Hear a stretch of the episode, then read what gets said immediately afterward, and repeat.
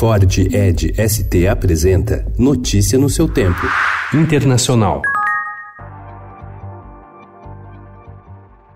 O presidente Jair Bolsonaro afirmou ontem que não quer romper unilateralmente com a Argentina caso Alberto Fernandes ganhe a eleição, mas voltou a fazer críticas ao cabeça da chapa, na qual a ex-presidente Cristina Kirchner é vice. A volta da Cristina Kirchner ali, o meu entendimento é que estará a Argentina no caminho da Venezuela. E nós não queremos nossos irmãos argentinos fugindo para cá. Nós queremos que os irmãos argentinos progridam, sejam prósperos e preservem o que é, mais, que é de mais importante em nosso meio, que é a nossa liberdade. Bolsonaro disse que Fernandes já deu sinais de que pode rever a participação da Argentina no Mercosul e a relação entre os países deve ser conflituosa se ele for eleito.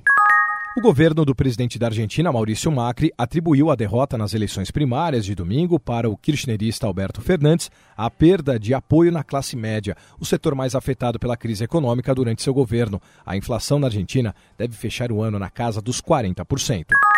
Em meio a uma onda de protestos por todo o país, o Ministério Público do Paraguai afirmou ter identificado contradições entre os depoimentos do presidente, Mário Abdo Benítez, e do vice, Hugo Velasquez, e as informações prestadas pelo ex-presidente da Administração Nacional de Energia, Estatal Energética do Paraguai, Pedro Ferreira, sobre o acordo de revisão do uso da energia de Itaipu. Os procuradores não deram detalhes sobre as contradições. A investigação corre em sigilo. It was important to the dedicated prosecutors in the Southern District of New York and to our FBI agents who investigated the case and were preparing it for trial.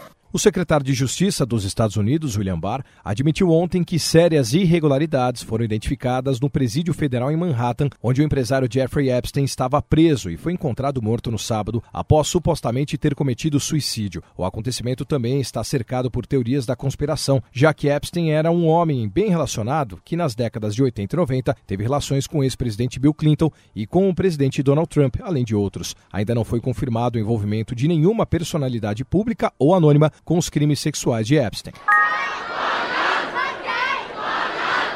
Sob pressão crescente da China, que afirmou ver sinais de terrorismo nos protestos de Hong Kong, manifestantes invadiram ontem as salas de embarque e desembarque e fecharam o oitavo aeroporto mais movimentado do mundo. O aeroporto, conhecido por sua eficácia, decidiu cancelar ontem todos os seus 150 voos. Notícia no seu tempo. É um oferecimento de Ford Edge ST, o SUV que coloca performance na sua rotina até na hora de você se informar.